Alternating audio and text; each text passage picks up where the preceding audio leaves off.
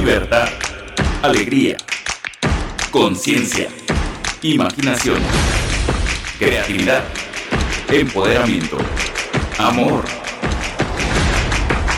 Esto es Amar Abierto con Lidia Pérez.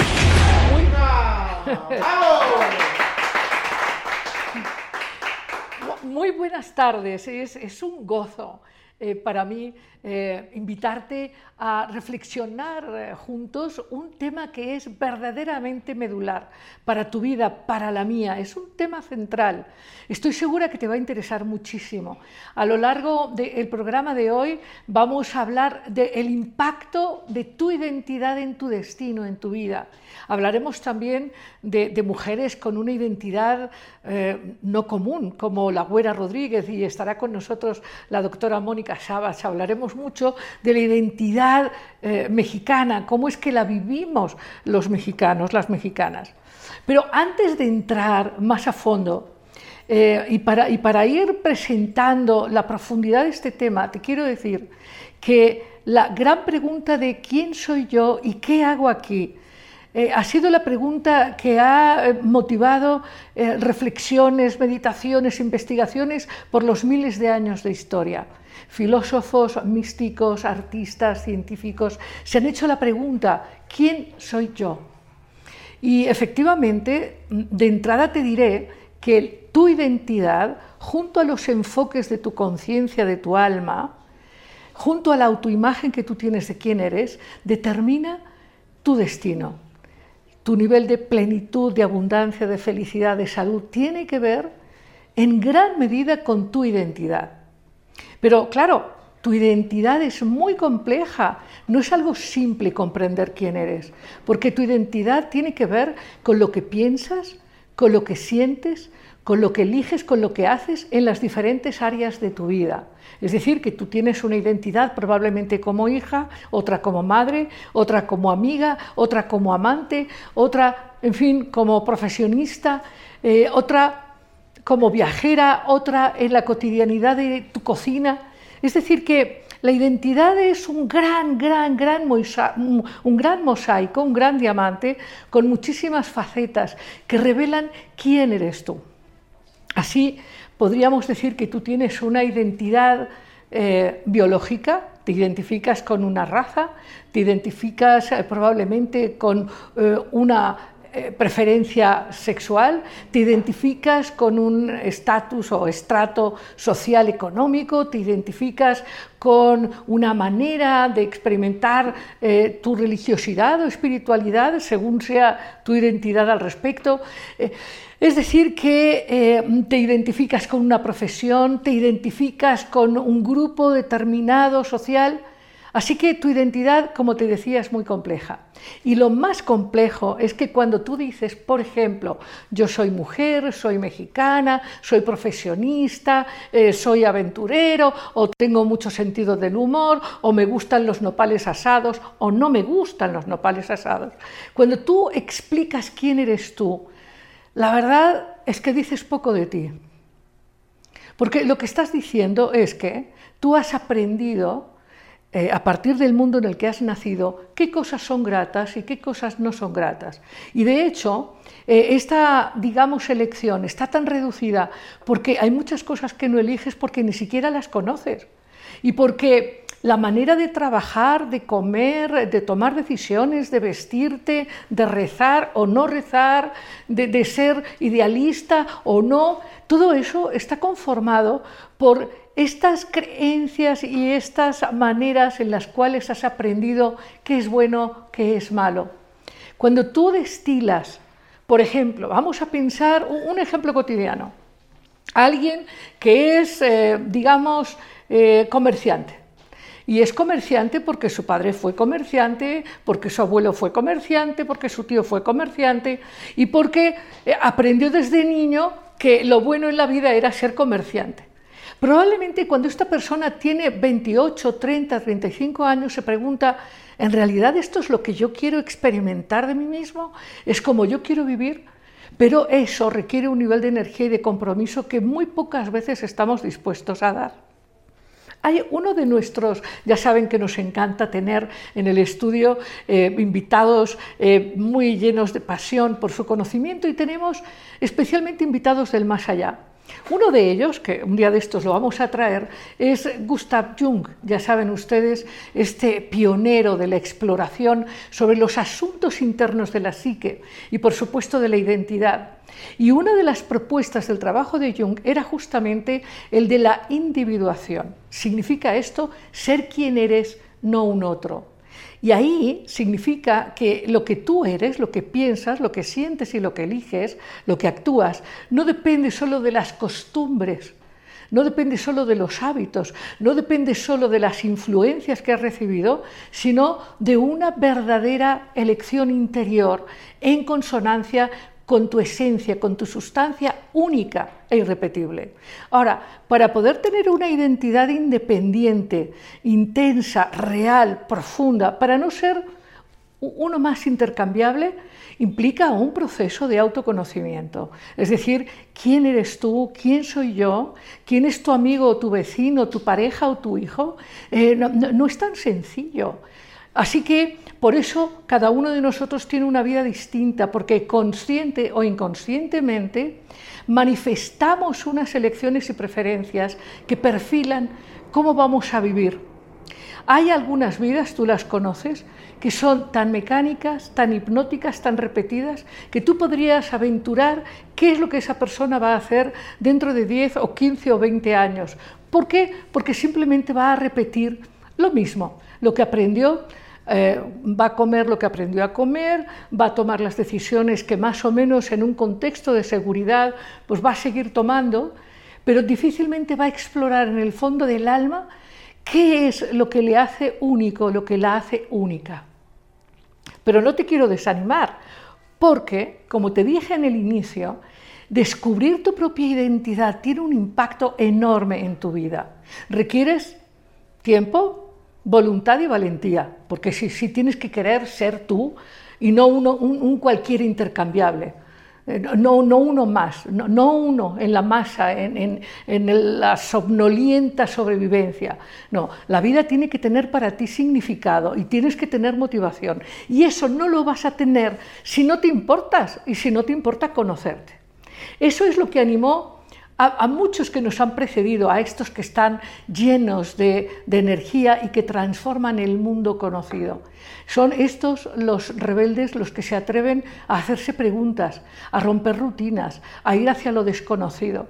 Y estas son las grandes preguntas que se hicieron desde luego que provocaba Sócrates y que a partir y antes los presocráticos y en fin en todas las culturas ha habido gente que se ha preguntado en el fondo bueno y yo ¿Y yo qué?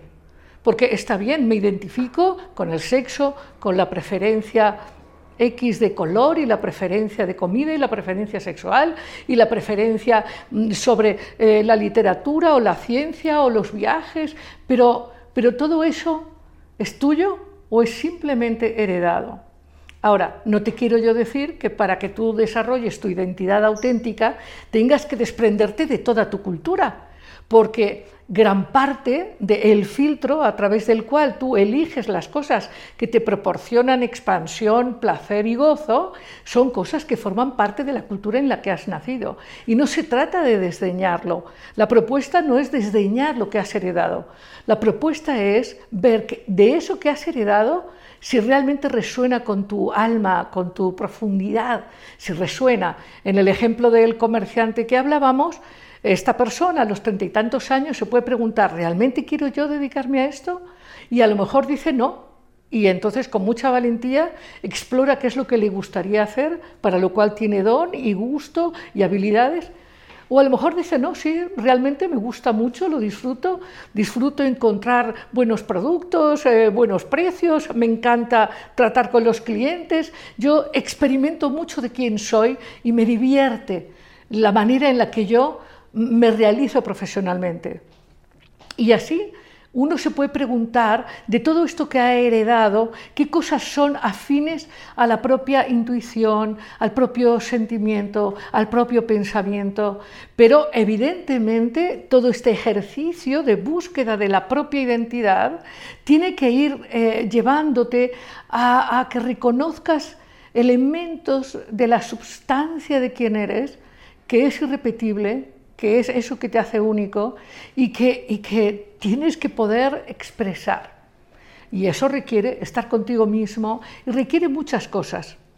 Una de las, hemos hablado en otros programas, en los programas que han antecedido, hemos hablado de, algunos aspectos de este viaje del alma, de este viaje de amar abierto, de encontrar la fuerza, esta fuerza que hace que tu vida se vuelva de verdad interesante. No digo cómoda o fácil, realmente interesante, realmente expansiva.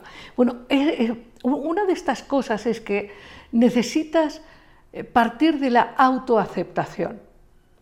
Eh, para explorar quién eres, para explorar tu identidad, necesitas partir de la autoaceptación. Aceptación de las cosas que están ahí a la vista, a tu vista y a la vista de tu mundo. Tu cuerpo, el color de tu pelo, de tus ojos, es decir, los hábitos que tienes, las elecciones que tomas, porque es a partir de ver objetivamente lo que piensas y sientes y haces en diferentes formas y momentos en tu vida que descubres e, este todo lo que tú eres. Una de las cosas, hablando de reconocer todo lo que tú eres, es no caer en el sesgo de reconocer solo lo que es agradable, sino entender que como condición humana vas a tener cosas agradables y algunas que a lo mejor no lo son ni para ti ni para otro, pero constituyen parte de esto que llamamos sombra, que llamamos esta parte rechazada, que, si la rechazas te, impide reconocer esta totalidad, ese tú mismo, ese que es finalmente, o esa, eh, el o la que se puede individualizar que puede no, tomar posiciones individualistas, no, hay que confundir. No estamos hablando de individualismo, estamos hablando de individuación. Y la individuación es un elemento central para guiar y transformar el destino. Eh, muchas veces pensamos que las cosas nos suceden. No, las cosas no nos suceden. Las cosas las hacemos suceder, a veces conscientemente, a veces inconscientemente, pero es tan interesante adueñarse de tu propia alma, de tu propia libertad, de tu propia vida. Es algo fundamental. Así que Hoy queremos explorar contigo un aspecto de tu identidad que a veces vives con gozo y a veces vives con vergüenza. Y te lo digo porque ha sido un tema de exploración en mi vida. En mi vida como mexicana, tú sabes que soy mexicana naturalizada, nací en España, he sido afortunada, eh, pues he sido muy amada y muy querida en, mi hogar de nacimiento, pero mi alma me llevó a venir a México y a asumir la nacionalidad mexicana de manera libre, espontánea y, con, toda, con todo gusto y todo cariño. Por eso te digo que lo que voy a hablar ahora no tiene que ver con un juicio, sino con una experiencia tiene que ver con que un aspecto de la identidad nuestra, así como te decía, un aspecto es la raza, es el, color de ojos, de pelo, la sexualidad, eh, el nivel económico en el que te desenvuelves, la cultura que has aprendido. Un elemento fundamental es la cultura de la nación de la que asumes la identidad. Cuando decimos soy mexicano o soy mexicana, estás asumiendo un aspecto que te identifica y que te distingue de otro que no lo es, de uno que es coreano o que es vietnamita o que es eh, alemán. Entonces, ser mexicano tiene que ver con cómo los mexicanos experimentamos la realidad, tiene que ver con cómo los mexicanos eh, eh, amamos el color, amamos la calidez, elegimos el abrazo en vez de la disputa, aunque a veces también, también disputamos. ¿eh? Entonces, pero en el caso de esta identidad que, está llena de cultura, que está llena de mirar el cielo y la tierra y los colores y la muerte y la vida, y está llena de entender los lazos familiares y entender lo que es el gozo y lo que es lo verdaderamente valioso. Cuando hablamos, que espero que tú ahora nos acompañes y nos digas qué amas realmente, es como nos vamos a hacer la pregunta, esta pregunta de ¿realmente me gusta? ¿Qué es lo que me gusta de la identidad mexicana? ¿Qué es lo que me gusta y qué es lo que no me gusta? Porque como te decía hace un rato, eh, sobre ti mismo, también se vale sobre tu identidad mexicana decir, pues, eh, pues es que me encanta esto de la identidad mexicana y esto no me gusta. Esto tengo que aceptarlo para poderlo transformar, pero esto no me gusta. Lo que sí es eh, un, hecho fundamental es que si tú no abrazas tu identidad, tu destino no, va a ser expansivo, ni poderoso, ni abundante. para que México sea abundante, y sea expansivo y para que crezcamos todos en nuestra condición de mexicanos, para que México se expanda, necesitamos amar esta identidad. Necesitamos entender el valor profundo de esta identidad y también sus, eh, dificultades, sus carencias. Tenemos que dejar de querer que, a veces sucede, tenemos que dejar de pensar que es más venturoso haber nacido en otra latitud o en otro país o que en otros sitios, ya saben, el pasto es más verde. Tenemos que aprender a reconocer el valor de lo que significa nuestra identidad. Tenemos que amar de verdad y comprometernos con eso, apreciarlo, no darlo por hecho. Y también aprender a cuestionar lo que no es creativo, lo que no es eh, valioso, lo que no nutre el amor de quienes somos o de nuestra vida. Entonces, yo lo que quiero hoy es invitarte a varias cosas. Una de ellas es a reconocer que, que profundizar en tu identidad eh, tiene mucho poder, que muchas de las cosas que tú haces, piensas y eliges, todo lo que, todo lo que estableces como eh, elementos de tu identidad, eh, tienen aspectos luminosos y otros que quizás no tanto, pero lo más valioso es que te apoderes de ello y que entiendas que eso forma parte de lo que tú llamas tu destino. El destino no viene de afuera, viene de adentro.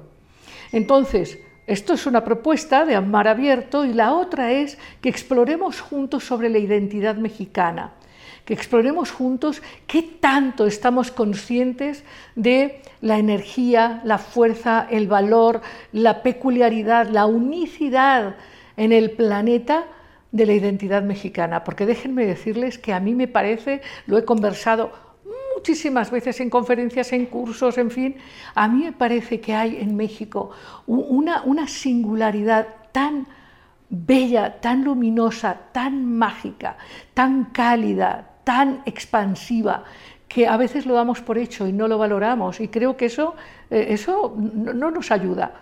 Y pienso que si lo valoráramos más, si pudiéramos sentirnos cada vez más claramente orgullosos y decididamente mexicanos, dejaríamos de estar eh, cuestionando siempre, disminuyendo siempre esta condición o esta identidad. Pero entonces yo quiero que tú participes, que, que nos hagas tus comentarios, tus preguntas y que, y bueno, y que disfrutemos finalmente esta exploración, porque esta exploración es profundamente humana y toca lo más sagrado que somos, que es nuestra conciencia, es el motor profundo de nuestra sustancia.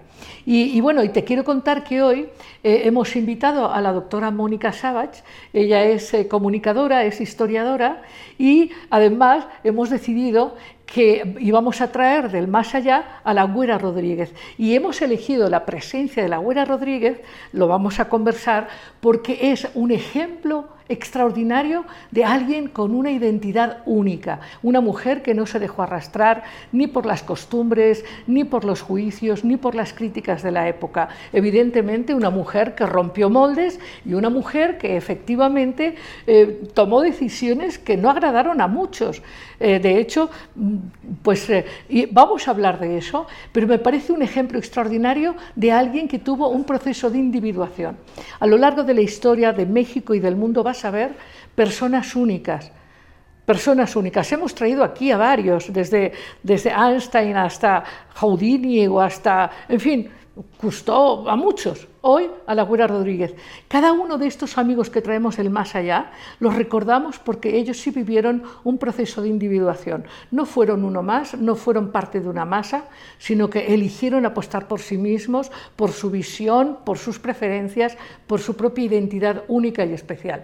Y bueno, damos la bienvenida a la doctora Mónica Savage para disfrutar su presencia, su mirada, sobre la identidad mexicana. No sé si hay preguntas, si hay preguntas, porque claro que lo que queremos es que participen también nuestros amigos y amigas. En cuanto haya preguntas y participaciones, las vamos a disfrutar. Mónica, muy bienvenida. Pues muchas gracias Lidia por esta invitación. Estoy muy contenta de escucharte y de participar aquí en tu programa. sí, habíamos hablado en varias ocasiones tú y yo de, de lo medular de la identidad. Yo creo que algo que acabas de mencionar relacionado con nuestro país y cómo nos identificamos como mexicanos, yo percibo que esta sensación de libertad, de amplitud, de colorido, lo podemos ver reflejado en nuestros volcanes, en nuestros mares, en nuestras selvas, en nuestros bosques, en nuestros desiertos. Y eso que está ahí creo que eh, lo, también lo tenemos dentro del espíritu mexicano.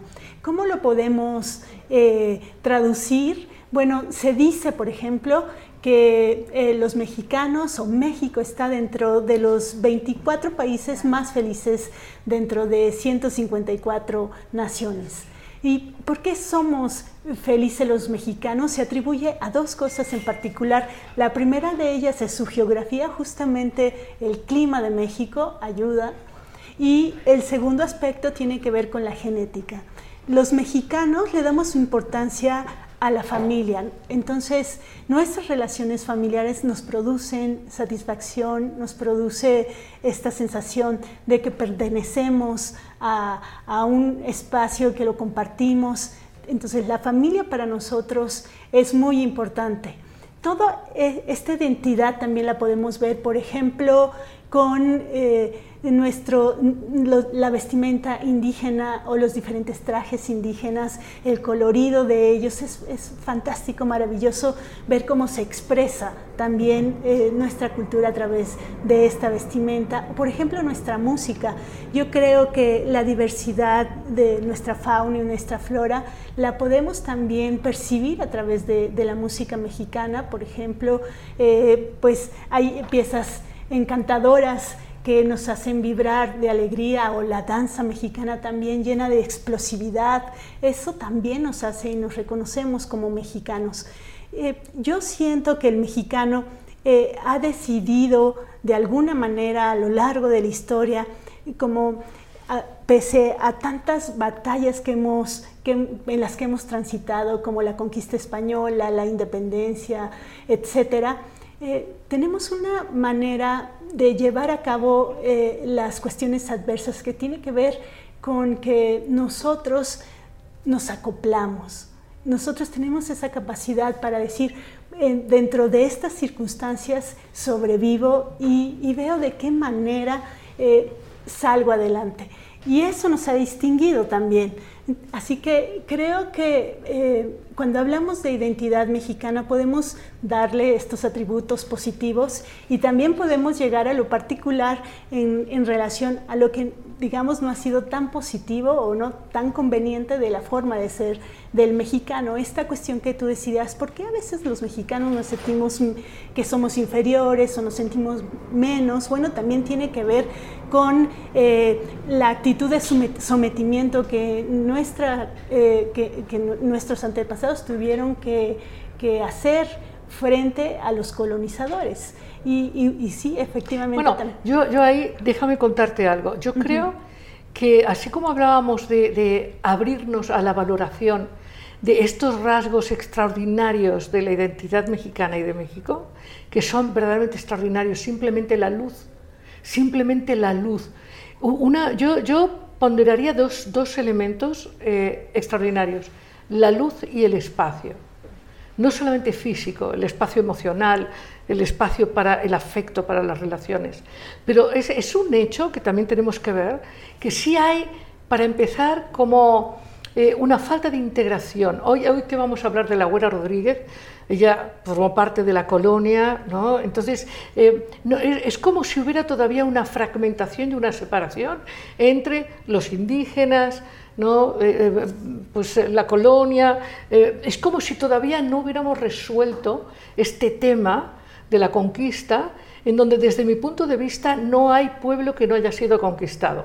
Voy a decir, yo nací en España y en España estuvieron los suevos, los vándalos, los ligures, los romanos, los celtas, los árabes. Y en España, bueno, la dominación ha sido por todos los lados, vamos a decir. O sea, y yo creo que este asunto, hablando de identidad, este asunto de identificarse con los vencidos o los conquistados es una elección. Porque, por ejemplo, hablábamos, por ejemplo, la semana pasada con Darío Tepié, ¿no? hablábamos un poco, bromeábamos, él hablaba de la conquista de los españoles, me lo decía un poco con el rintintín de tú eres español, yo decía, no, son tus antepasados, yo, los míos están en España, aquí yo no tengo antepasados, pero tú sí. O sea, la mayoría de las personas hoy en México ya tienen eh, dentro de sí sangre mm, mexicana, indígena, española. Entonces, todo este asunto de sostener esta condición del vencido o del menos que, me parece que nos hace daño y que es una cosa que hay que remontar. Sí, yo creo que a lo largo de la historia hemos intentado remontar. Por ejemplo, hablando de la identidad eh, mexicana y de cómo, cómo fuimos construyendo eh, esta identidad en la época de la Reforma, por ejemplo, hicimos mucho por quitar el poder de a la Iglesia Católica de aspectos como el registro civil, el matrimonio civil y todas estas concepciones que se tenían respecto al ser mujer, al ser hombre, aquí se terminaron y es maravilloso ver cómo fue el proceso secular. Por ejemplo, eh, cuando se aprueba la ley del matrimonio civil y la ley del registro civil, teníamos una guerra civil en México. Los bandos conservadores y liberales estaban en pugna. Entonces, imagínate, en medio de esta batalla, además, eh, eh, Benito Juárez había decidido ya no pagar la deuda externa porque no teníamos dinero y así que los, Inglaterra, España y Francia pues le declararon la guerra. Los franceses vinieron y tuvimos una batalla, la famosa batalla de, Puebla del 5 de mayo, que por cierto nosotros ganamos, eh, formó parte de este concierto, de esta separación en donde le dimos poder al Estado para fortalecerlo y para quitarle ciertas atribuciones. ¿En qué nos benefició en relación a la identidad como mexicanos y mexicanas? Espérate, porque cuando tú dices mexicano, mexicano, te refieres al indígena, al criollo, al español. ¿Quién eres? ¿Eres española? ¿Eres indígena? ¿Quién eres? Has, hecho una ah, pregunta ah, ah. muy interesante. Fíjate nada más, el que promulgó las leyes de reforma, Benito Juárez, pues era un indígena zapoteco. Ajá, ajá. Y él fue el que las promulgó. Son, son leyes que tuvieron que la experiencia de, las leyes francesas. Claro, pero yo, por ejemplo, yo quisiera dialogar contigo y discutir un punto. Cuando hablamos de Benito Juárez o hablamos de la Güera Rodríguez, no, no hablamos de una persona que representa la colectividad. Hablamos de alguien que, que vivió y miró eh, futuros que otros no veían y que se comprometió con valores y posiciones que otros no veían ni se comprometían.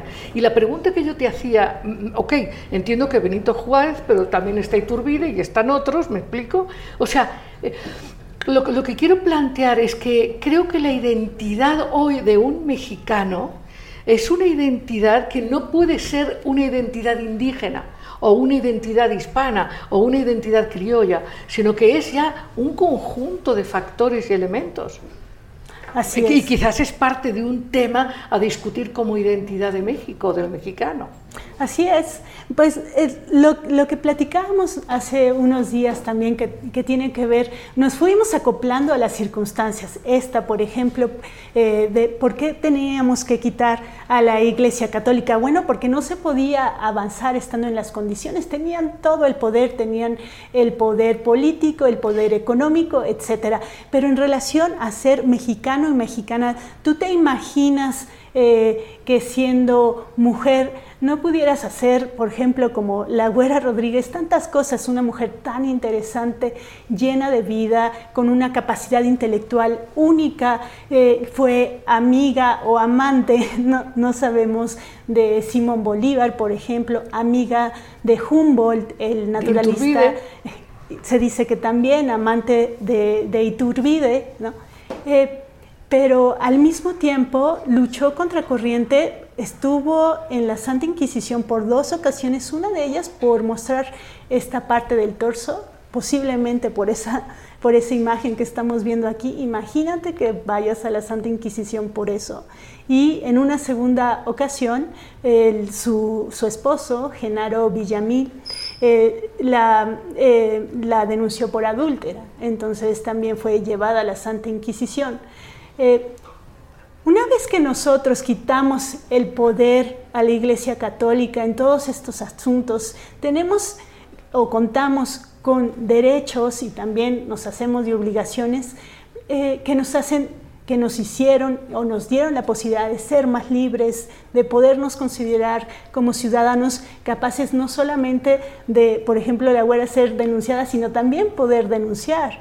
Y eh, por ejemplo, otro aspecto muy importante, hablando de que somos, si somos indígenas, si somos eh, mestizos, criollos, o si venimos, por ejemplo, de España o de Francia a poblar nuestra nación y formamos aquí nuestras familias, eh, Tú sabías si, si, eras protestante mientras la Iglesia Católica controlaba la identidad mexicana. Si tú eras protestante, un francés protestante que vino en esta época, en la, en la época de la Reforma, en la, a mediados del siglo XIX, y venías porque te interesaba ah, quizá eh, hacer algún tipo de empresa, negocio en México, eh, y traías o formabas tu familia con una mexicana, pero tú eras protestante, obviamente no podías casarte. así que el separar a la iglesia y dejar que eh, nuestra espiritualidad fuera, fuera una decisión eh, privada fue muy importante porque entonces... a mí eso, Mónica, me parece extraordinario, extraordinario. Nada más que sigo con la pregunta. Hablábamos de que la identidad tiene que ver con una elección clara de determinadas costumbres, ideas, preferencias, ¿no? Y, cuando hablamos de México, por ejemplo, si hablamos de Benito Juárez, bueno, Benito Juárez es un extraordinario que claro que le vamos a traer también, pero, pero eso no contesta por qué hoy, a pesar de todo lo que dices, hay todavía muchísimas costumbres que parecerían de antes de la promulgación de la ley de divorcio. O sea, hay, hay, muchas costumbres, o sea, hablando de la luz de México y hablando de la sombra, hoy, por ejemplo, eh, me he enterado de una noticia que me ha parecido verdad. Cuando me lo dijeron a la hora de la comida me quedé congelada, que en Reynosa acribillaron a veintitantas personas así nada más porque sí. Esto está pasando y esto expresa una identidad. Yo creo que eso tiene que ver que cuando hay transformaciones importantes, eh, amalgamamos lo bueno, lo, digamos, lo, tradicional con lo moderno. Es decir, las transformaciones no se dan eh, de tajo, ni suaves, y tampoco quitan lo, lo, antiguo o las creencias o las costumbres que, definitivamente se arraigan. Es lo más complicado porque uno puede implementar las leyes, pero para que se cumplan esas leyes, para que realmente tengan un efecto social, es, exactamente, lleva muchísimo tiempo. Entonces podemos ver hoy en día, por ejemplo, eh, actitudes que sí, que tienen que ver, que son del siglo XIX, del siglo XVI o de mucho antes. ¿no? Por ejemplo, pensemos en la epístola de los Efesios, que el matrimonio era concebido como eh, la posición de la mujer en el matrimonio, una mujer sumisa, que agrade al marido, que lo cuide, que lo apoye. Eh, nunca se menciona lo contrario, es decir, que el hombre eh, quiera como atender a la mujer, que, la ame profundamente, en fin, eso no se pensaba. Y esas concepciones de ser hombre, ser mujer, siguen estando presentes. Así que creo que eso es lo complejo. Que... Claro, entonces por eso mi propuesta, Mónica, de eh, cuestionar qué aspectos de la identidad que se ejerce hoy queremos sostener o queremos ya dejar en el pasado. Y creo, por ejemplo, que una de estas eh, identidades negativas es la de la de control y la violencia que podríamos ver y el desequilibrio económico y de poder de unos sobre otros. Y otra cosa que a mí me parece muy importante es A mí personalmente me parece que tendríamos que renunciar, lo digo como mexicana, ¿eh? tendríamos que renunciar a la identidad de los vencidos.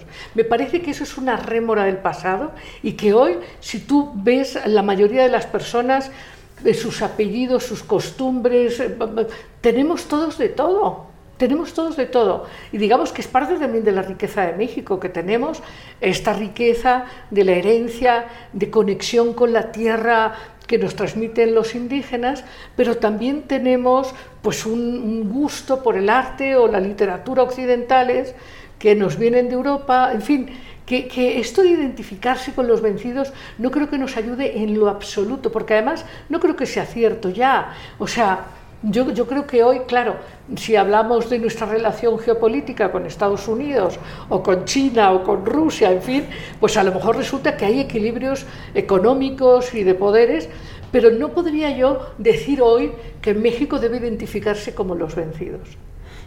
Coincido contigo y hablábamos también un poco en relación a, bueno, ¿qué nos hace felices a los mexicanos? ¿O por qué el parámetro decir de bienestar? El parámetro de bienestar tiene que ver con, con si, si, un país tiene agua, tiene luz, tiene transporte, etcétera.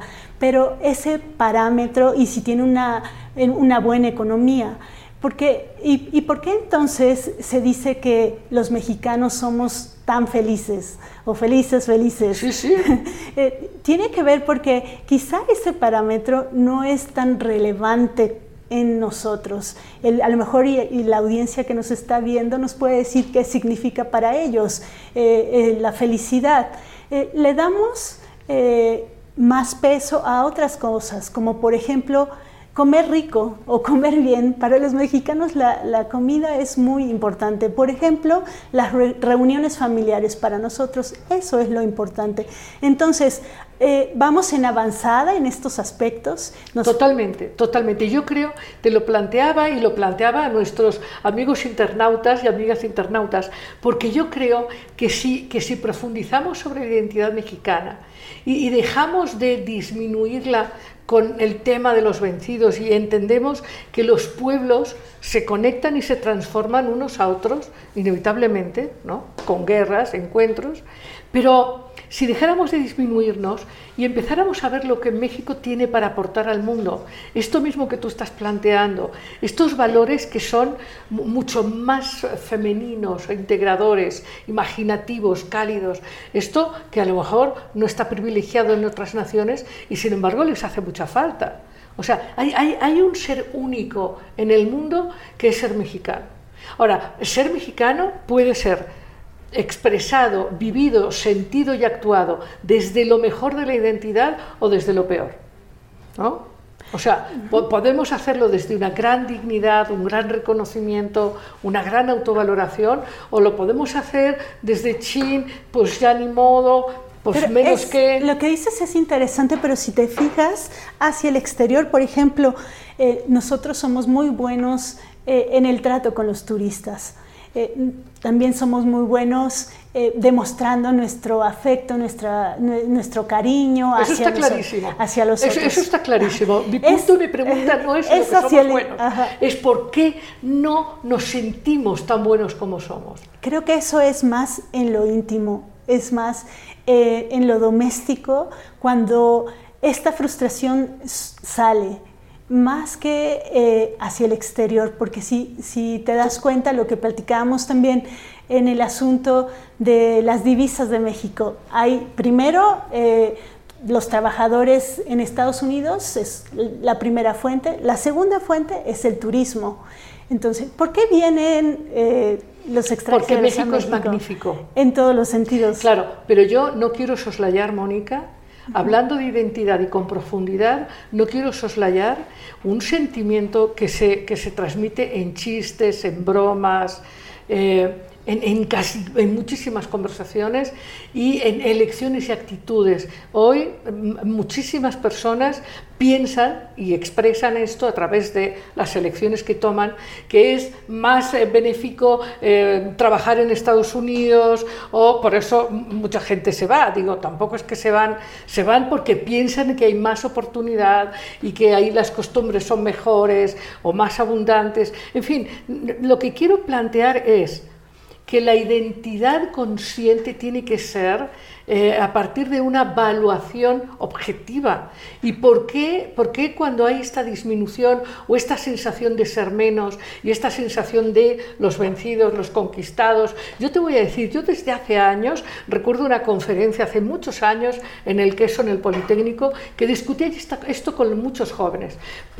¿Por qué tú que tienes 20 años, 30 años, 18 años, por qué te tienes que identificar con un vencido? Si además en tu genética están los dos, los que se encontraron, peleando o, se amaron o se pelearon, pero tú tienes todo, no te puedes identificar. En todo caso, te puedes identificar también con el vencedor. ¿Sí me entiendes? Sí. Creo que también esto lo vamos transformando poco a poco con, con eventos como lo que estábamos platicando en la historia cambios que nos ayudan a darnos mayor fuerza como ciudadanos, que nos permiten tener mayores derechos, que a los jóvenes les permiten tener mayores oportunidades en la escuela, eh, a los ancianos con la salud. hoy en día, por ejemplo, con el COVID y cómo lo hemos enfrentado, ha sido interesante ver eh, la respuesta del gobierno, que no ha estado tan mal comparada con toda América Latina. Eh, México es uno de los primeros países que respondió y respondió bien al llamado y a la vacunación en masa. Bueno, yo, yo creo también que ha tenido mucho que ver la posición individual de esta energía de la que hablabas, de, de esta confianza profunda en lo que no se ve y no se toca. ¿no? Este, hay, hay, una confianza profunda, muy profunda, eh, que, que, permite esta adaptación, este vivir sin tanto miedo. Exacto, este reinventarnos a nosotros mismos y acoplarnos a las circunstancias, nuevamente lo volvemos a demostrar ahora, ¿no? Y, cuando decías que, bueno, somos este, este todo, con las cosas que nos hacen buenos, felices y con las que no, las que todavía tenemos que, superar. Muy bien, ¿y qué nos están diciendo nuestros amigos de, de, qué nos están diciendo? A ver, Edgar, Víctor, a ver. Mira, primero nos saludan, están muy contentos con el programa. Este, Julia Pérez nos saluda, eh, buenas noches, Verónica Díaz también. Eh, bueno, algunos comentarios que aquí dicen, Joel Torres comenta, somos felices porque en este México tenemos todo. Eh, él también nos comenta que no cree que los mexicanos se sienten menos que nadie, porque también somos mucho mejores en muchos aspectos, comenta, comenta Joel Torres. Angélica Hernández comenta, a mí me gusta tener identidad con el arte, la cultura, costumbres, folclore. Cada país es realmente hermoso. Estar cerca del arte sería un buen inicio para ocuparse. Eh, dejar atrás el ocio, la monotonía, mirar variedad, riqueza, arte. Eh, esa es la identidad que me gusta, como ya les comenté. Y Citlali nos comenta, y más bien pregunta, ¿cómo romper patrones negativos que forman parte de la identidad mexicana? Eh, y, saludan a, la invitada también. Muy bien. Bueno, este, yo, yo, decía al principio que eh, entender el impacto que tiene la identidad en los individuos y en las naciones es medular y que más allá de lo que podemos advertir o no, la identidad se, se manifiesta en la realidad. ¿no? Entonces, como tú decías, hay una gran riqueza en México Mucha de ella es tan extraordinaria que no se puede apresar, pero también es verdad que hay carencias, también es verdad que tenemos a veces una violencia importante o tenemos estas eh, costumbres todavía decimonónicas de control y castigo, ¿no? Entonces, eh, ¿cómo soltar estos patrones? Que es la pregunta que nos hace Ciclali. Yo diría que lo más importante para soltar un patrón es reconocerlo saber que está ahí, que está teniendo un impacto en la manera de pensar, de sentir, de actuar y elegir claramente renunciar a ese patrón. Eso es lo que yo pienso que ayudaría a soltar viejos patrones. Sí, eso es lo que creo que se hizo, se ha hecho a lo largo de la historia. Como mujeres también hemos intentado romper con esos patrones, hemos intentado también proporcionar a nuestros hijos eh, una identidad cuando, cuando hablamos ahora que, manejamos el tema de la identidad, la felicidad, porque eh, somos únicos como mexicanos, porque atraemos o llamamos la atención del mundo, creo que tiene que ver porque también para nosotros los mexicanos es importante eh, criar a nuestros hijos, esta, la, la, la cuestión familiar. Y, y ahí es es un punto interesante cómo México fue construyendo esta identidad a partir de distintas concepciones de vida. Por ejemplo, ¿te, imaginas el impacto eh, de los indígenas para vinculándose como la Malninche con un con un militar español, formar nuevas familias, para ellos eh, el asunto de la comida, eh, ver la exuberancia de nuestras hierbas, de, nuestra, la exuberancia del color de nuestras flores y vincularnos de, en de, esta manera. Pero fíjate, pero justo mencionaste una mujer única, la Malinche. Obviamente, ella tuvo una identidad extraordinaria. Ella no fue una mujer ordinaria, como no fue una mujer ordinaria la Güera Rodríguez que hoy nos acompaña, porque la Güera Rodríguez, tú misma lo acabas de recordar, la Güera Rodríguez se permitió, siendo casada, tener conductas no aprobadas en la época, ser independiente del juicio del marido, tener amistades, una mujer que tuvo amistad con Simón Bolívar, no sabemos hasta qué punto, pero tuvo amistad con Iturbide y se dice que fue una gran inspiradora de Iturbide. Ahora, esto, esto es porque estas mujeres decidieron romper con patrones, como decía Clali. Estas mujeres no vivieron como vivían otras mujeres de la época, por eso las recordamos y por eso tuvieron un gran impacto en la historia. Entonces, eso es importante, ¿no? Mujeres que rompieron viejos patrones identitarios. Mujeres y hombres que ayudaron a romper estos patrones identitarios, ayudando a que en realidad estas concepciones se terminaran, aunque muchas veces no podían llegar a ver el alcance de lo que estaban haciendo. Por ejemplo, Juárez implementa la ley del matrimonio civil, pero no se le ocurrió aplicarla para él mismo. Él no se casó por lo civil, Tuvo un matrimonio, el matrimonio con Margarita Maza de Juárez, eh, pero eso fue un matrimonio religioso. Él acudió al templo para casarse con ella.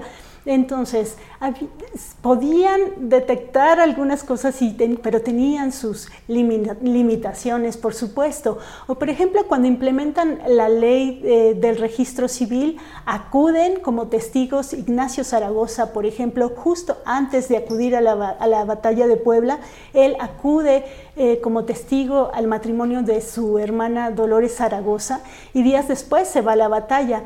Ahora, la batalla de Dolores Zaragoza eh, por, mantener a flote su, matrimonio es otra de, lo cual no hablamos, porque esa batalla era para siempre también. El matrimonio civil, si bien le quitó este eh, poder a la Iglesia Católica en cuanto al registro de las personas, el nacimiento, las defunciones también, o los matrimonios, eh, por otro lado, el, matrimonio civil seguía eh, defendiendo, por ejemplo, que el matrimonio, fuera indisoluble. Eso eh, lo decían las leyes canónicas, así que, como yo te decía, amalgamamos lo moderno con lo antiguo y así transitamos. Claro, digamos que inevitablemente todos los seres en todas las épocas se han visto condicionados por las miradas del momento, esto está clarísimo, ¿no? Entonces, y, bueno, entiendo que el tema que ahora estás trayendo, que me parece interesantísimo, además sé que eres una gran experta, en eh, el matrimonio civil en México, me parece que es muy importante. Ahora, ¿en qué medida piensas tú que estas decisiones, estas decisiones de eh, eh, establecer posibilidades de una vida laica, una vida que no estuviera necesariamente pautada por una determinada confesión religiosa, ¿en qué medida crees que eso ha modificado la identidad?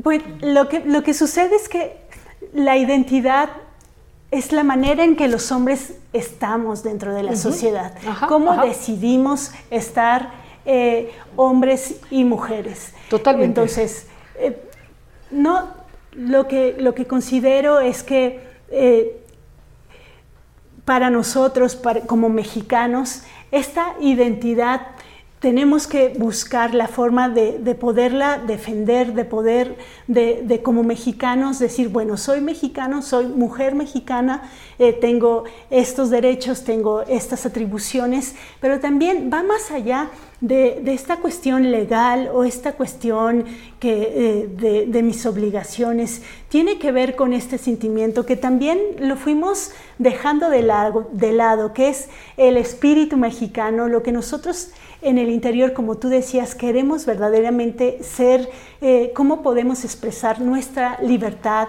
otras emociones, nuestra libertad, nuestra felicidad y cómo al mismo tiempo eh, le vamos a dar paso a todas aquellas frustraciones producto de una sociedad que, no avanza en muchos aspectos como lo que tú decías, eh, la violencia que aún no podemos eh, detener, la violencia de género, por ejemplo, de las desigualdades, la pobreza, todos estos aspectos que, nos, que forman parte de la identidad colectiva, pero que al mismo tiempo nos impactan como hombres y como mujeres. No hace mucho, por ejemplo, también se permitió el matrimonio gay. ¿Qué eso? ¿O qué pensaría Juárez, por ejemplo, si, si viera que ahora también podemos hacer familias, mujeres con mujeres, hombres con hombres?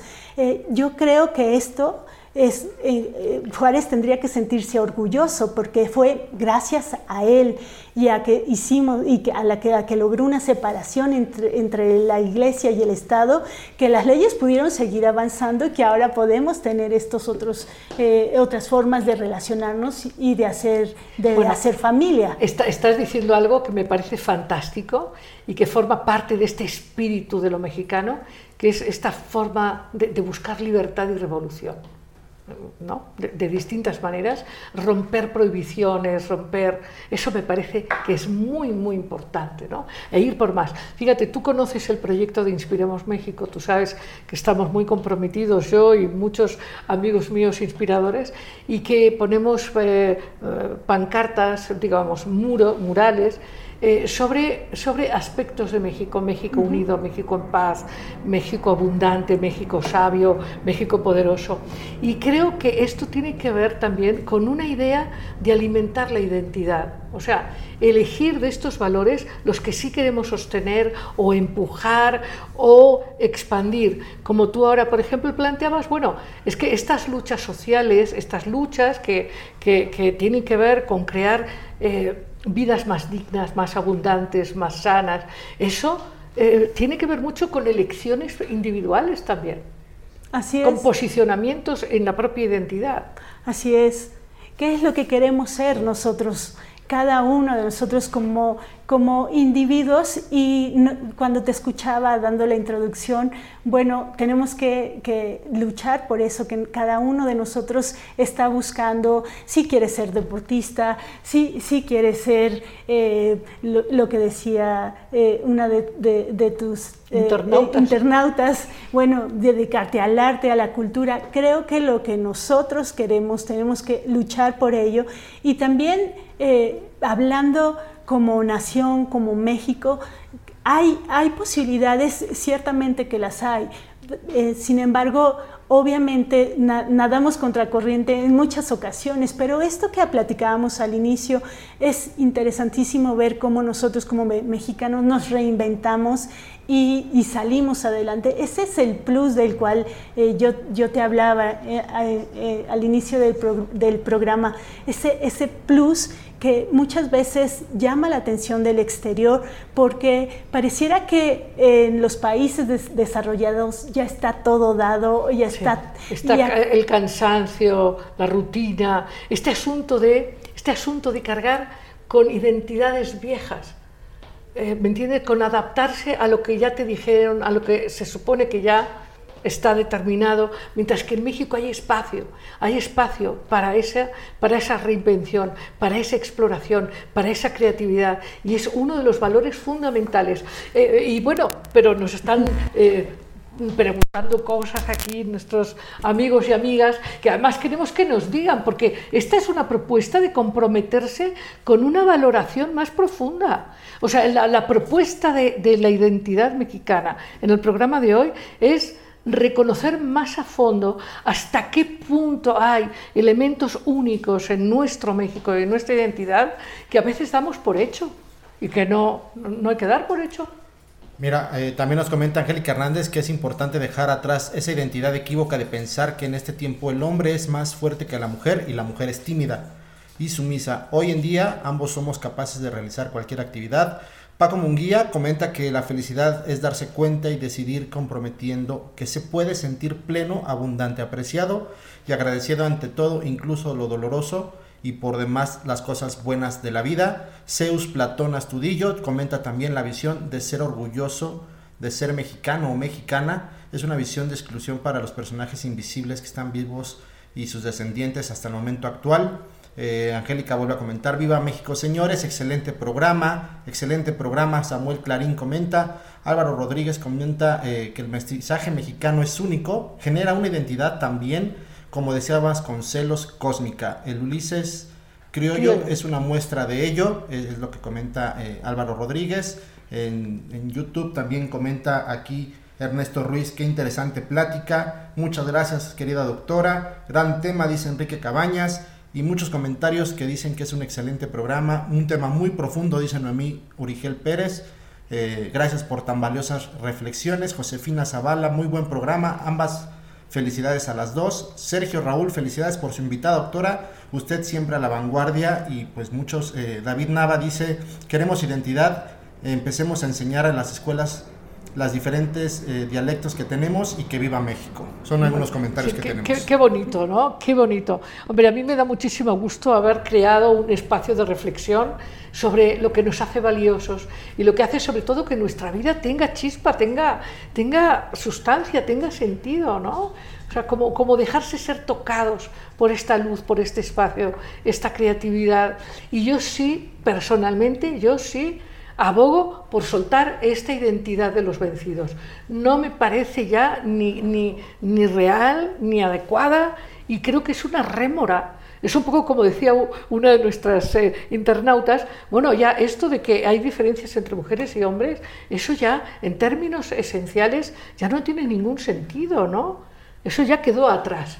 Claro, y por ejemplo, me hiciste pensar en la selección mexicana de fútbol, que en ocasiones pues le va bien, pero luego no tanto y, nos deprimimos un poco si no gana la selección. Como que mirar hacia otros lados. Hoy tenemos atletas en, otros deportes que son maravillosos y obtienen eh, grandes logros eh, y muchas veces no nos enteramos de, esos logros. Entonces creo que sí, que las miradas de, de nosotros como mexicanos tienen que abrirse, así como nos abrimos al espacio que ocupamos. Eh, tenemos la posibilidad y el potencial para, para lograr muchísimo. Sabemos también ya, nos hemos probado en eventos como el terremoto del 85 o el terremoto del 17, cómo podemos salir, eh, darnos la mano, ayudarnos y, enfrentar este, con dignidad. Eh, exacto.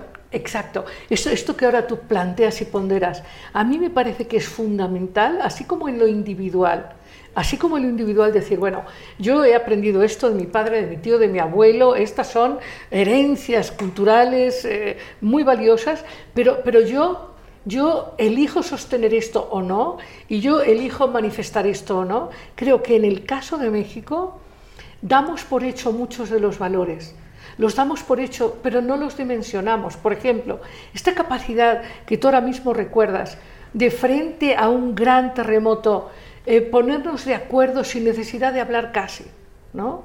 O sea, estar unificados en una misma meta, eh, apoyando, valorando, ¿no? O sea, eh, esto, es maravilloso. esta capacidad de entrega, de dar, Hoy, hoy me comentaban eh, a la hora de la comida, en esta comida me han comentado muchas cosas, y usta, unas noticias que Uta, no estuvo nada bueno escucharlas, realmente todavía estoy impactada, todavía estoy impactada, creo que es un fenómeno. ¿Ves? Por ejemplo, esto es algo que creo que en México tenemos que cambiar.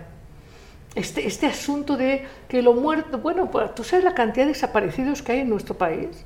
Es una cosa impresionante. Gente joven, gente joven que desaparece, mm, gente mayor, o sea, una cosa impresionante. Esto, por ejemplo, sí creo que tendríamos que enfrentarlo y decir ni uno más.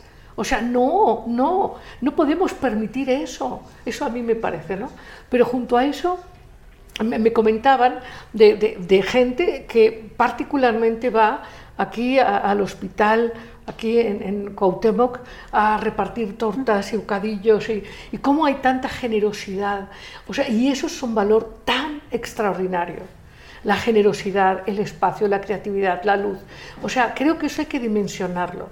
Y creo que eso necesitamos, eh, ¿cómo, ¿cómo te diré? Como apreciarlo más y elegir como eh, expandirnos en eso, expandir nuestra identidad, porque yo sí veo que no siempre lo hacemos, o sea, no, no siempre lo hacemos, nos achicamos a veces, ¿me entiendes?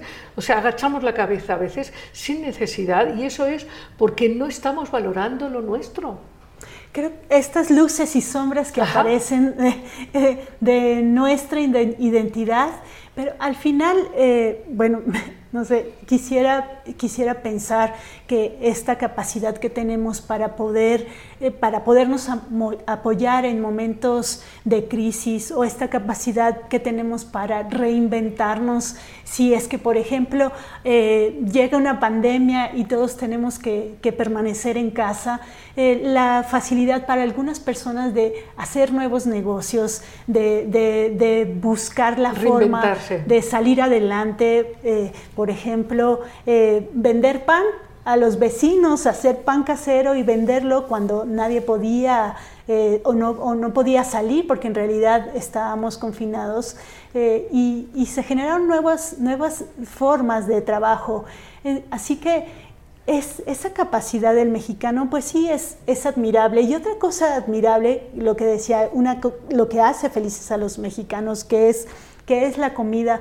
Algo eh, que pareciera insignificante, pero que nos produce tanta, tanta alegría, ¿por qué no fomentarlo? Yo creo que está muy bien que, las familias mexicanas encontremos en eso gozo, encontremos en eso el apapacho, la cordialidad, porque efectivamente eh, las noticias eh, no, pues no son tan gratas porque tenemos siempre al lado esta cuestión, estos brotes violentos que desafortunadamente nos causan eh, al interior también mucho conflicto porque no podemos entender que en medio de, una, de, un país con, esta cultura, con estas tradiciones, con esta capacidad para, para, como dices, tener como un alma femenina que nos cobija y, con la que funcionamos, eh, se den tantos contrastes. Muy bien, bueno, antes de que te vayas, yo quiero que honremos esta individuación de una mujer como la abuela Rodríguez.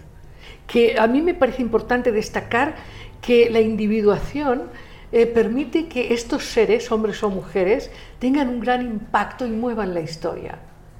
O sea, no, es una más, no, es una más, así como no lo fue la Malinche. Pero hoy hablamos de la abuela Rodríguez. O sea, ¿qué características le ves tú? ¿Qué, qué valores le ves que le hicieron una mujer muy poco común? Ah, me encantan muchas cosas de ella, pero sobre todo la defensa que hace de su persona y de su personalidad. Eh, es quizá una de las cosas que, más admiré, más admiré de ella.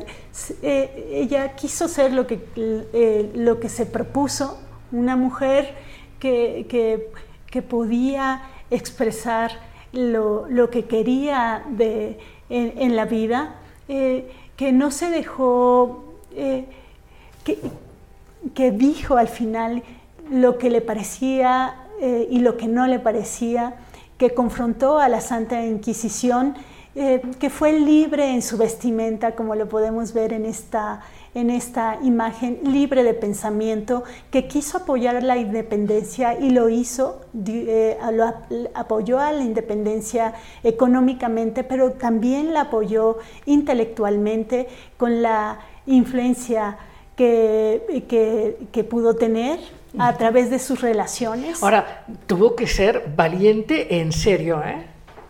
Tuvo que ser valiente en serio para en esa época. Imagínate las voces alrededor de, la sociedad, de la iglesia, de la Inquisición, de hombres y mujeres. Tuvo que tener una seguridad personal, una conexión con su alma, con su substancia profunda, con su, ser, tuvo que ser extraordinaria, extraordinaria.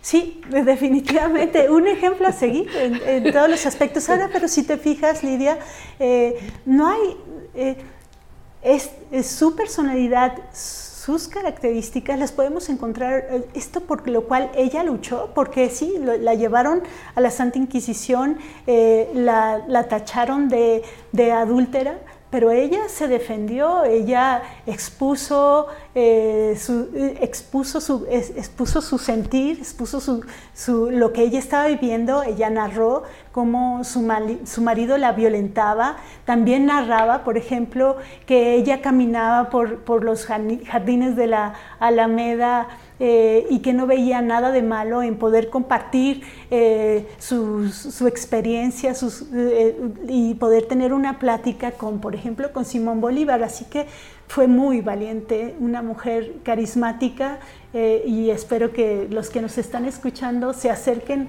a su A conocerla un poco más. Bueno, para, para reconocer que la historia se ha movido por seres únicos, hombres o mujeres. Los dos. Los dos. Importante, sí. Pues muchísimas gracias, Mónica. Muchas gracias, ha sido un placer. Yo sabía que íbamos, bueno, que yo iba a disfrutar mucho tu presencia y estas memorias de, de, la identidad maravillosa de México y también de la presencia de la abuela Rodríguez. Así que muchísimas gracias por tu presencia esta noche. Al contrario, muchas gracias, Lidia. Gracias a todos. y vamos inmediatamente al cuento. Un minutito. Y hoy Hoy te voy a contar un cuento que es un poco asustante. Es un cuento muy, muy viejo, es un cuento que se contaba allá en el siglo XVII, XVIII, un cuento súper antiguo. Y dicen, dicen las leyendas que todavía era más y más viejo. Y es un cuento sobre un personaje que genera mucho temor. Se llama Barba Azul. Cuenta la historia que Barba Azul era un hombre muy rico. Algunos dicen que era hasta rey, otros dicen que no, que era simplemente un hombre que tenía mucho dinero. Y que lo que lo distinguía era que tenía una barba muy larga y azul, y que era muy extraño, porque además era una persona con unas maneras un poco fuertes y violentas. Pero eso sí, era un hombre que tenía muchísimo dinero y tenía un gran palacete de muchas habitaciones y en todas ellas había objetos de oro y piedras preciosas y collares y bueno, y jarrones y sillas y mesas mm, pues eh, muy bonitas y con eh, finas ebanisterías, en fin. El caso es que cerca de este gran palacio vivía una familia que tenía tres hijos y una hija. Y entonces Barbazul un día fue y dijo que quería casarse con la hija. Y entonces la hija se asustó muchísimo porque esa barba azul era pues un poco eh, fea y repulsiva y ella no se quería casar. Pero entonces él les dijo Fíjense que tengo esta dote muy importante. Si su hija se casa conmigo, yo les voy a dar tanto dinero y además a ella no le va a faltar de nada. Ustedes pueden visitar mi palacio y darse cuenta de que ahí va a tener de todo. Así que invitó a la familia al palacio. Y claro, el palacio era deslumbrante. Había una riqueza tal que ellos cuando querían contarlo a sus vecinos ya, ya, no podían ni siquiera describirla porque era tanta la riqueza, era tanta la maravilla, que entonces decidieron que estaba muy bien que la hija se casara con Barba Azul. Entonces, bueno, se hizo una ceremonia y entonces la chica se fue a vivir con Barba Azul y Barba Azul le dijo, esto querida es para ti, todo y aquí te doy las llaves de todas las habitaciones, de todos los arcones. Y tú puedes ir por donde tú quieras en el palacio y tomar lo que tú quieras, porque todo esto es para ti. Eso sí, aquí te doy esta pequeña llave de oro, que esta llave, esta última habitación, y ahí no puedes entrar por ninguna razón. Muy bien, muy bien. Ella, pues a pesar de su eh, temor y repulsión, pues claro, ante tanto lujo y tanta copa de oro y tanto diamante y tanta perla y tanta joya, pues bueno, se fue quedando tranquila y dijo, bueno, pues no está tan mal aquí, porque además, dejadme deciros que la cocina y la alacena de Barba Azul era impresionante, había ahí para comer, uff, y beber de todo lo que quisieras, de todos los manjares que quisieras, incluso algunos que ella jamás, no es que no los había probado, ni siquiera los conocía pero eran todos tan sabrosos que ya se fue acomodando y bueno, pues está un poco feo, pero bueno, pues ahí lo voy aguantando. El caso es que iba descubriendo habitaciones una a la otra, en fin, pasando los días, y en una ocasión ella se quedó sola y él le dijo, mira, me voy de viaje, ya sabes lo que te he dicho. Tú puedes hacer aquí todo lo que quieras, incluso invita a tus amigas o a tu familia si quieres. Nada más no se te vaya a ocurrir abrir esa habitación porque entonces sí vas a despertar mi ira y esa sí que es peligrosa. Sí, claro, no te preocupes, Barbazul, yo aquí me voy a quedar y no voy a entrar en el cuarto. Ajá, muy bien. Él se marchó y ella invitó a sus amigas al palacio, invitó a sus eh, familiares y se lo iba pasando bien. Pero eh, momentos en los que estaba sola, iba de habitación en habitación a seguir mirando, a seguir hurgando, y claro que le carcomía la curiosidad, le carcomía. Y entonces dijo, no se va a dar cuenta, yo voy a abrir la habitación y no se va a dar cuenta. Ella coge esta llave de oro, abre la habitación, Dios mío, ¡oh! ¿Sabéis lo que vio? Montones de cadáveres montones de cadáveres. Y ahora entendió los rumores que se contaban cuando ella le ofrecieron matrimonio. Se contaba que él había tenido muchas esposas y no sabía, nadie sabía qué había sido de estas esposas. Pues ahora ella ya lo tenía claro. Las esposas estaban muertas y estaban en el cuarto. Inmediatamente, asustadísima, decide cerrar el cuarto con la llave de oro y socorro, la llave se mancha de sangre. ¡Wow! Se pone a limpiar la llave, a limpiar la llave y no se iba la mancha, no se iba la mancha. Y entonces empezó a angustiarse muchísimo, muchísimo, muchísimo. Y llegó el día en que llegó Barba Azul de vuelta del viaje ¿Y cómo has estado, esposa querida? No, pues que muy bien y, lo hemos pasado muy bien. ¿Y tú, qué tal tu viaje, esposo mío? Eh, bien, yo muy bien, muy bien. Bueno, ¿qué te parece si me devuelves las llaves que tengo que abrir unas cosas? Sí, amado esposo, sí, sí, sí. Y entonces...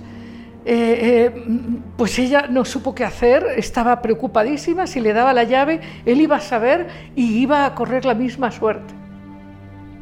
Total, que trató de darle todas las llaves menos la pequeña llave de oro, siguió ella a escondidas tratando de limpiarla, no se podía, y él le dijo, esposa mía, pero la llave de oro, la llave chiquita que te di del cuarto que no debías haber abierto.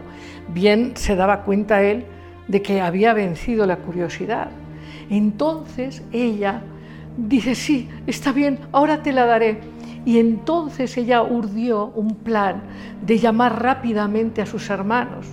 Rápidamente los gritó por la ventana, hermanos, venid, hermanos, venid.